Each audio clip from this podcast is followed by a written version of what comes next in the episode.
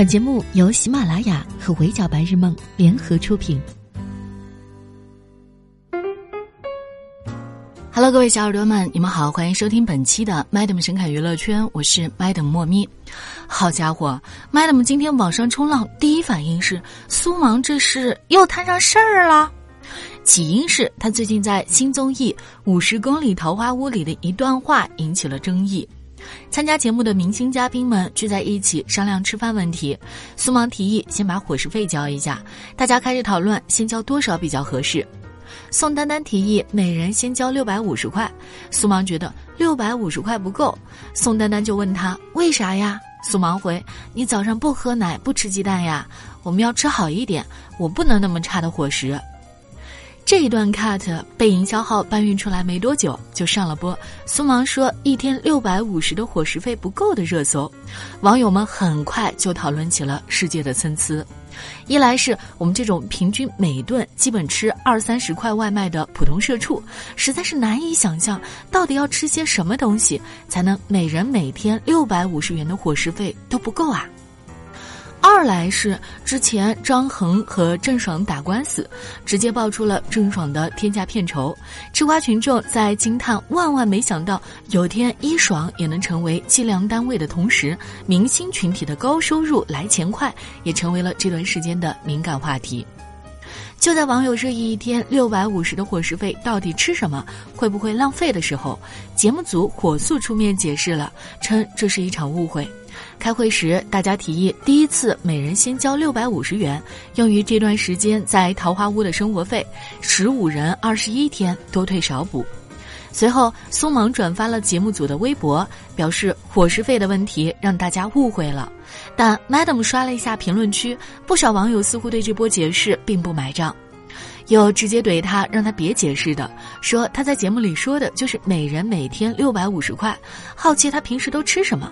也有人通过其他嘉宾的反应来判断，质问他当时说的要真是二十一天六百五十块，宋丹丹怎么会那么惊讶？反问他六百五还不够吗？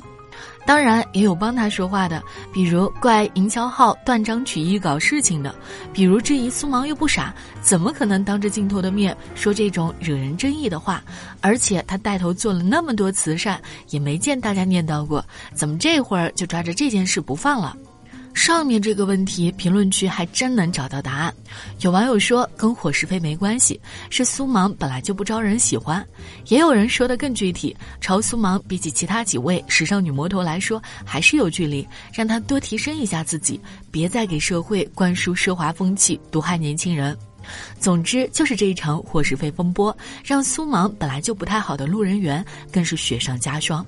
而且这也不是苏芒第一次祸从口出了，他上次在另一档综艺里谈论内卷话题的时候，就惹怒了不少的年轻人。当时的情况是这样：苏芒和董明珠以职场前辈的身份参加初入职场的我们，聊到内卷这个话题的时候，董明珠说她不太了解，苏芒则针对内卷现象发表了一番他自己的见解。在苏芒的理解当中，内卷相当于他那个年代的竞争压力，来自于欲望和惰性的差距。还说现在年轻人内卷啊之类所有的苦恼，都是因为欲望太高，但惰性又太强。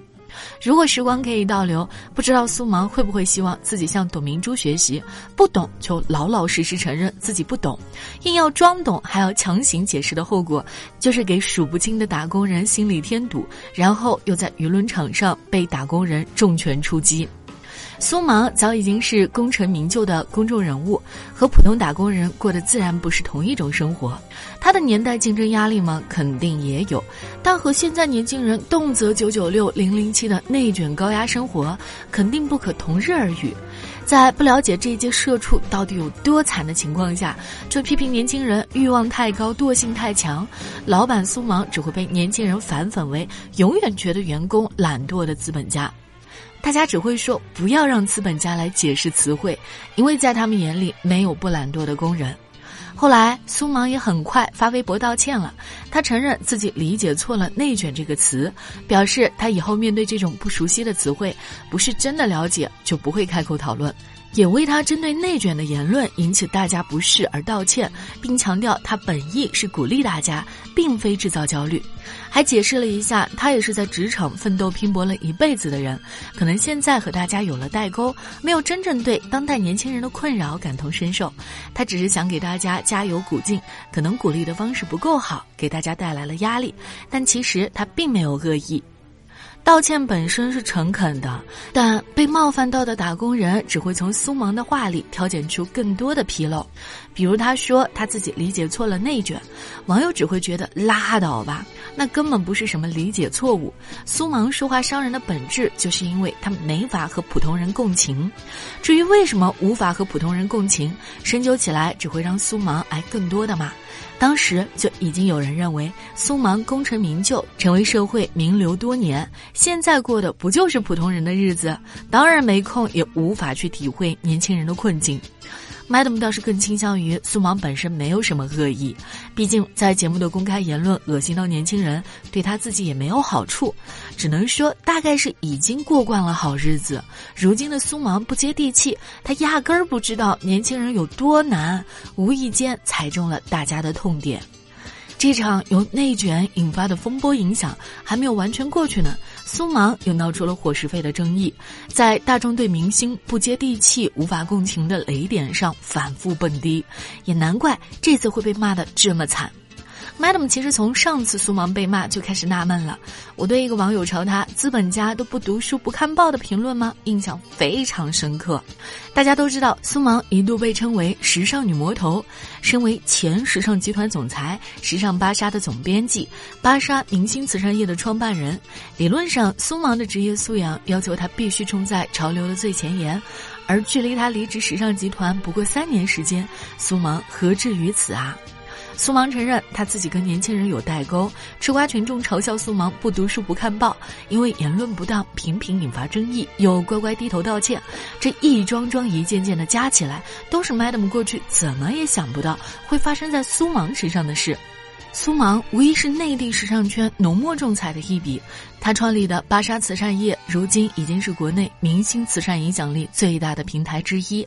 他从零做起的时尚芭莎，早已位列时尚五大刊之一，成为衡量明星时尚资源和影响力的重要指标。要谈时尚，势必绕不开苏芒的名字，但这些光鲜亮丽的履历，好像已经随着苏芒的离职被封存在过去了。苏芒自打2018年离开时尚集团，转战娱乐圈之后，发展似乎并不怎么顺利，反而因为各种不当的发言，不停的被群嘲。他离职之后还出国游学了一阵，回国后就开始做起了时尚新媒体，甚至借着国潮流行的东风，跟爱奇艺合作出品了《潮流合伙人》。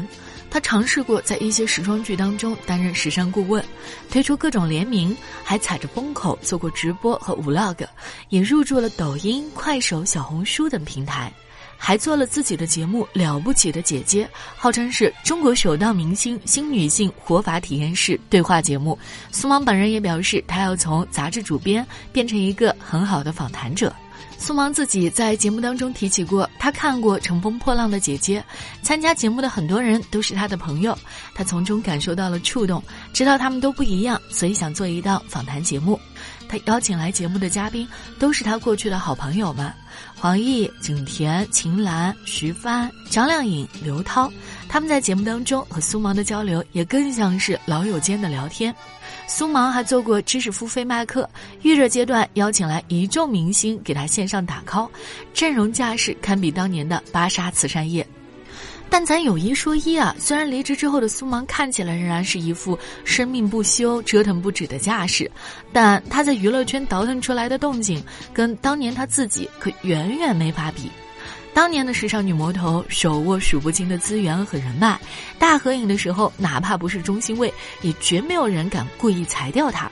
她离职前那场刷屏热搜的慈善夜上，苏芒发言的时候，刘嘉玲还在亲昵的帮她整理头发。但就在前一阵的迪奥大秀上，刘嘉玲、章子怡、章泽天、刘雨昕的合影上了热搜，被大家夸是四美合照。后来另一个角度的照片流出，网友才发现当时一起合影的还有苏芒，只是他在大家发出的照片上被裁的只剩一片衣角。谁能想到，隔四年前，苏芒才是那个在发大合影的时候裁掉别人的主呢？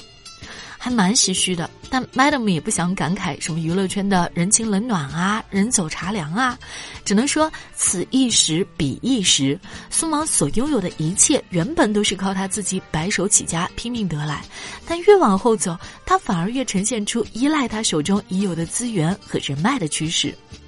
可这样的日子还能持续多久呢？就像演员没了作品还不停的上热搜，只会招人烦一样。离开了时尚集团的苏芒，已经长达三年多没有能够交出足以服众的作品，一味的靠各种迷惑发言上热搜，可不就更容易被网友骂吗？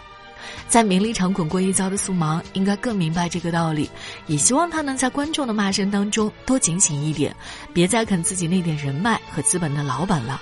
当时尚女魔头失去时尚的 title，如果还想着继续走以前的老路，只剩下女魔头属性的苏芒，还能讨得了几时好呢？